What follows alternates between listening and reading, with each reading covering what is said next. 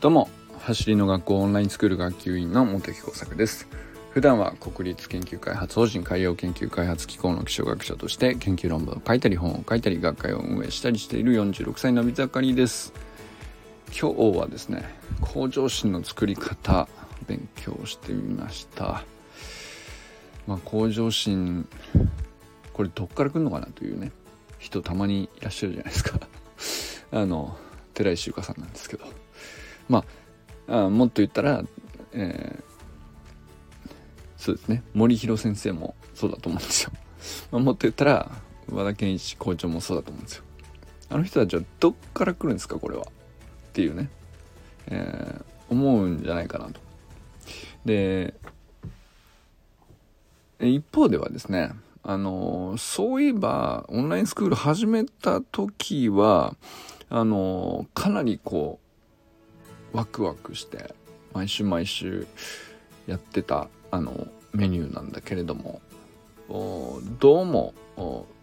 最近っていうことって、まあ、僕もね実際あったんですよ。半年ぐらいのところであったんですけどまあたまたま僕の場合は幸いその半年ぐらいのところで一回下がりつつも、えー、また別のきっかけで戻ってきたりなぜかしてあれって何だったんだろうなと。でなんか奈くんとかと話してても、まあ、上がったり下がったりはまあ多少あるよねと。で向上心って、えー、ていうのかなあのまあモチベーションと言ったり、えー、なんかいろんな言い方してこういまいち定義がはっきりしていないというか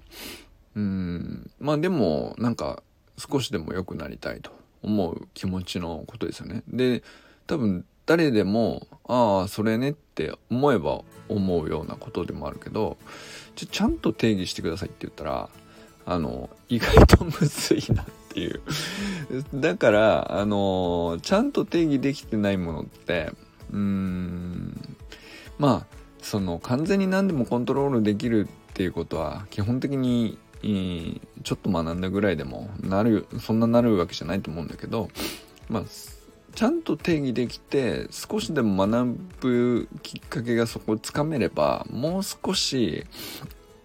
うんとまあ上がり下がりありながらもいざあの下がりきったところからもう一度持ち直すみたいなのも意図して、えー、持っていけるんじゃないかなっていうね。これはみんな思うと思うんですよ。なんか別にス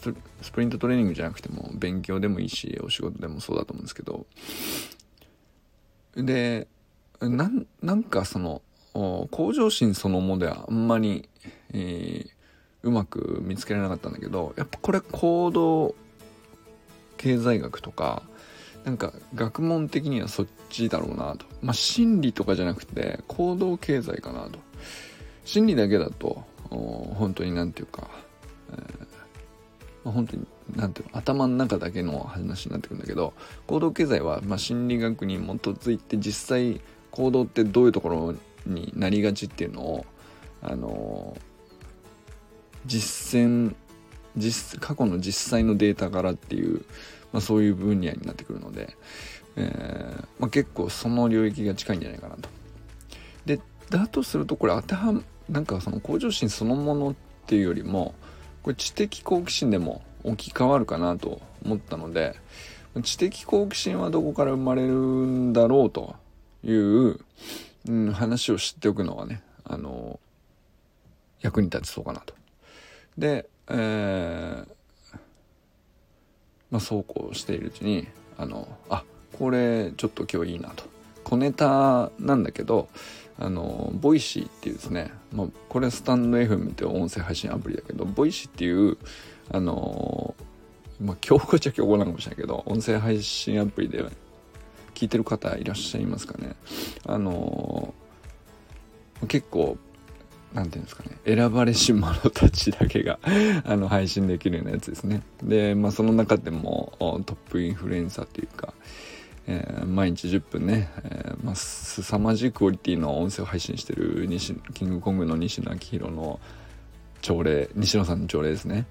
がたまたま今日ね、えー、知的好奇心はどこから生まれるのかと。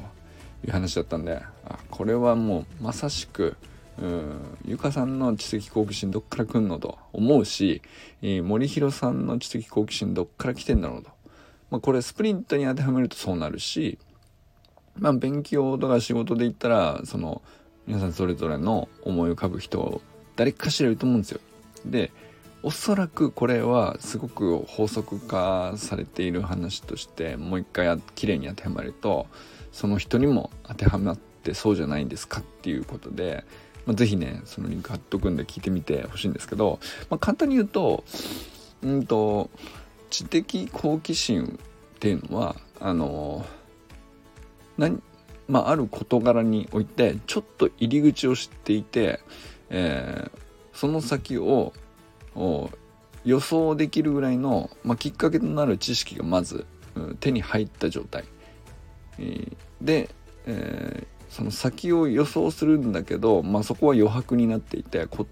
よそのこうなるんじゃないかなって思う領域ができるとそこを埋めたくなるっていう修正のことを指していると。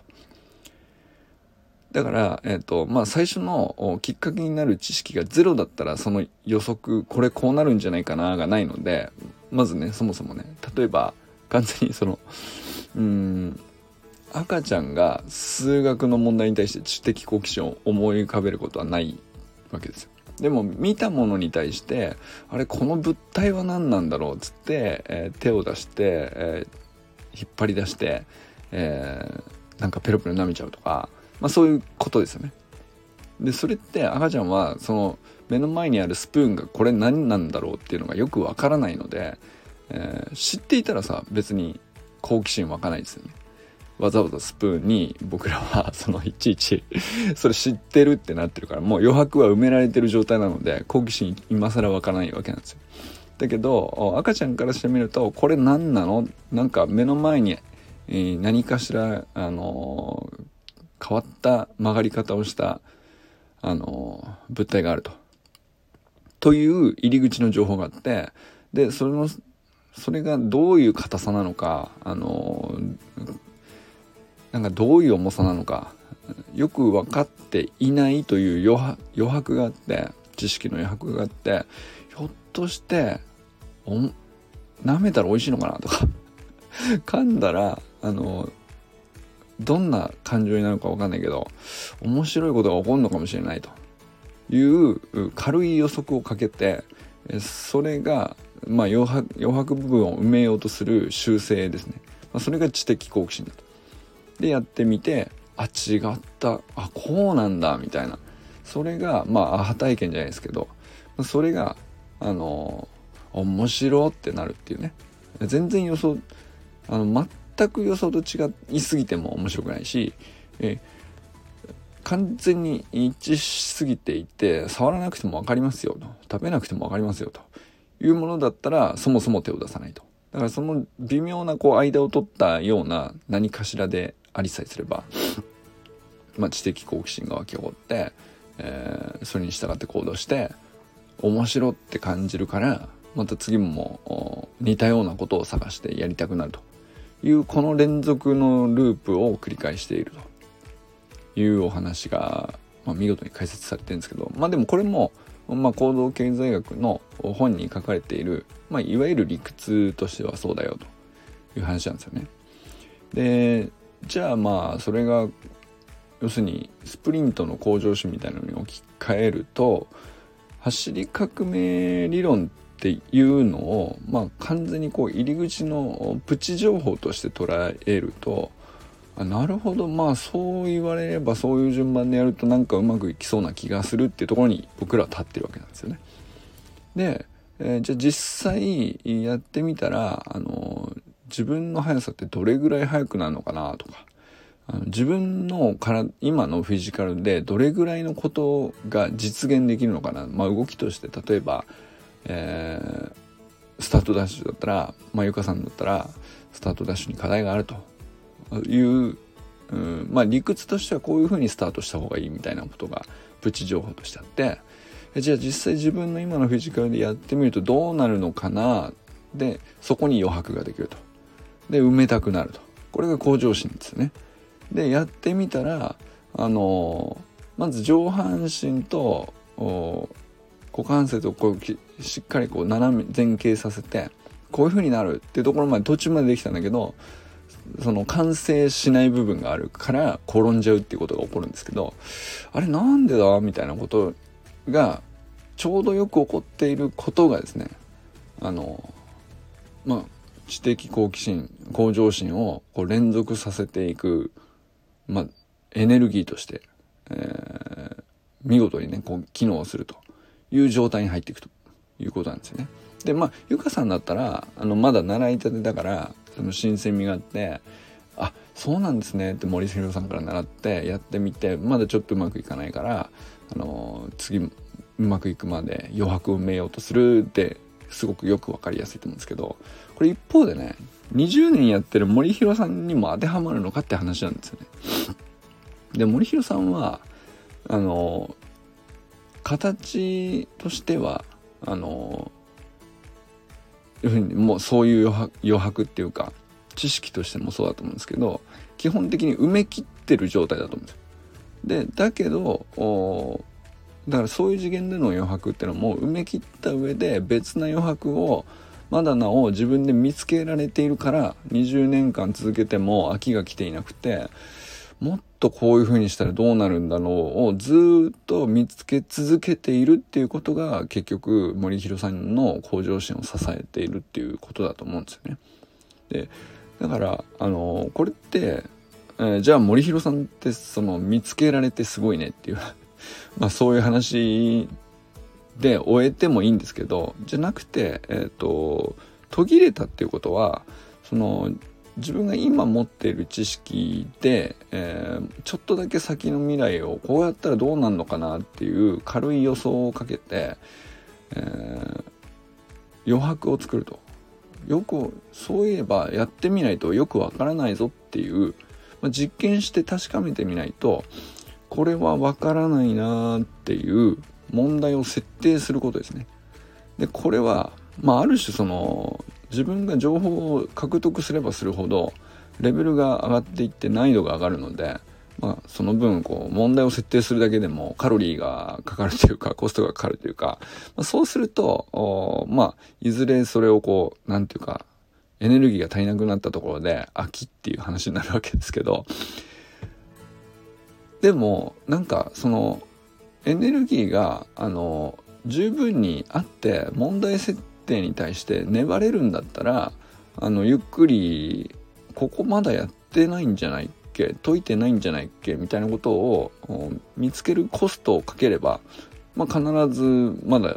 永遠に残っている余白があるはずなんですよね。で余白を見つければ見つければ埋めたくなるという習性をに自分を勝手に転がしていくっていうかそれはもう自動的に発動されるドライブのまあなんていうか仕組みになってるのでそれはもう見つけた時点で勝ちなんですよ。だけど見つけるのをやめたっていうところで、えー、向上心が止まったり知的好奇心がもうその事柄に関しては湧かなくなったりすると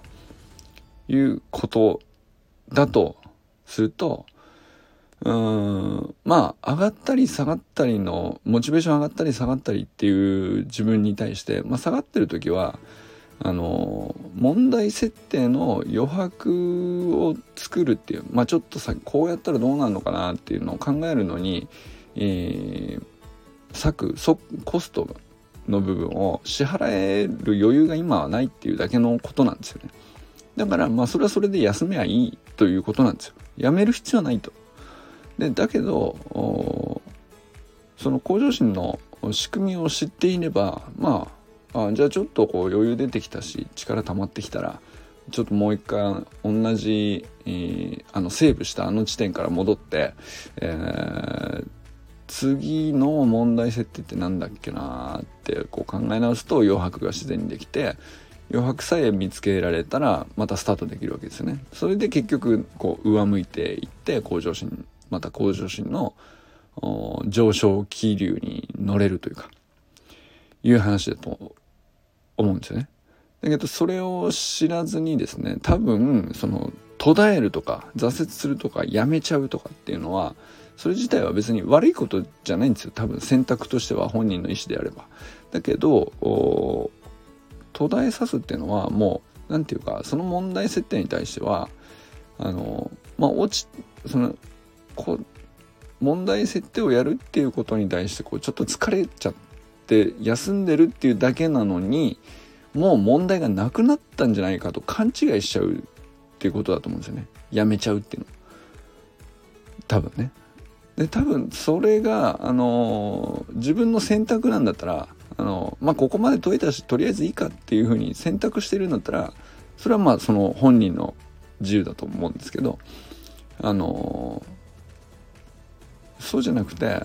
えー、エネルギーが下がって問題設定を考えるっていう余力がなくなっただけのところに対して自分で、まあ、ある種そのもう何て言うか問題ないんじゃないかなって勘違いを起こしたことがやめちゃうってことになってるんだとしたらうんそれはちょっと時間を置いて、えー、問題設定をこう考え直すまで休めばいいだけなんだけどそれはその差は結構大きいよね。うん、でこれって仕組みを知ってさえいればあのどっちを選択するかあ自分の意思で決めたっていう納得感が得られると思うんですよみんな。あそこまでやったし、えー、とりあえずここまで半年頑張ったから、あのー、とりあえずの僕の目的としてはここまででいいということで、えー、もっと先に問題設定がたくさんあるっていうことは知った上で、まあ、スプリントに関してはここまでだと。で別なことをこれからやるからあのやめるという選択を納得してやるんだったらそれは自分の選択だとしてまあ後から考えても多分納得のいくことだと思うんです。だけどそうじゃなかったとしたらあのその勘違いだとしたらあの続けられないって思っちゃった、えー、もうできないとか。っていうのはあのできないとか続けられないっていうことではなくて、え、向上心の作り方に対してちょっとだけねあの知識を知っておくとまあ余白を作るコストを今はあの一時的に払えなくなってるからちょっと待とうでいいと思うんです。それはステイでいいと思うんですよ。っていうねなんかそうするとこう波をもう一回上向きになるところを掴んで、えー、まあせっかく積み立てたね財産ですからそれはやっぱり少なくとも一回始めてやめちゃいけないってわけじゃなくてあの自分が続けたいと本当は思っていてなんかやめちゃったなーっていう挫折感の思い出にするのはもったいないよねっていう話なんですけど、まあ、そうならないためのプチ知識としてねこの向上心の作り方っていうので、えー、ちょっと知っている今現時点での情報に対して、えー、ちょっと未来予測をして情報の余白余白というかこれやってみないと分かんないなっていうことを思い浮かべると、まあ、それだけでいい話なんですよね。それだけでいいんだったら 割となんかあの完全にやめずに続けられそうなあのそんなに大変なことじゃないじゃんっていうねこれ知ってればいいんだったら割あのプチ情報としてはねなんか割とみんな知っといた方がいい話かなと思ったので、えー、勉強として、えー、今日ねもう僕はすごく勉強になったなと思ったのでシェアしてみました。ということで今日はね向上心の作り方について学んでみたよというお話でございました。ということでこれからも最高のスプリントライフを楽しんでいきましょう。 Vamos